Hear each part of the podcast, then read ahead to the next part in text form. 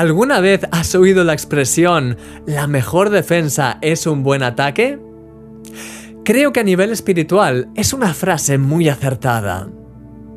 El enemigo nos suele atacar tratando de crear en nosotros todo tipo de sentimientos negativos, malos pensamientos, miedos, temores. Y para eso usa como arma principal la mentira y el engaño. En esos momentos en los que te sientes bajo presión, ¿sabes qué es lo mejor que puedes hacer? Empieza a regocijarte en el Señor y a declarar su victoria en tu vida. En lugar de solo resistir, puedes atacar y destrozar esas obras del diablo por medio de la gratitud y del gozo.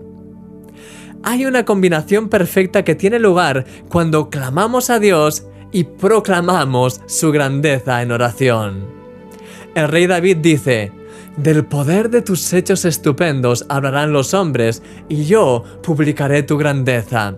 Proclamarán la memoria de tu inmensa bondad. Sí, hoy es el día para hablar de los hechos maravillosos que Dios ha hecho ya en tu vida. Para confesar la grandeza de Dios en medio de cualquier situación y para proclamar la inmensa bondad que Dios tiene para contigo. Querido amigo, clama y proclama. Es una combinación perfecta para vivir de manera victoriosa. ¿Quieres orar? Señor, te doy gracias por todas las cosas extraordinarias que haces en mi vida. Ayúdame a siempre buscarte, a clamar de lo más profundo de mi corazón a ti y a siempre proclamar con mis labios tu grandeza, tu poder y todas las cosas maravillosas que has hecho en mi, vida para que así pueda estar bien firme en la fe y animado.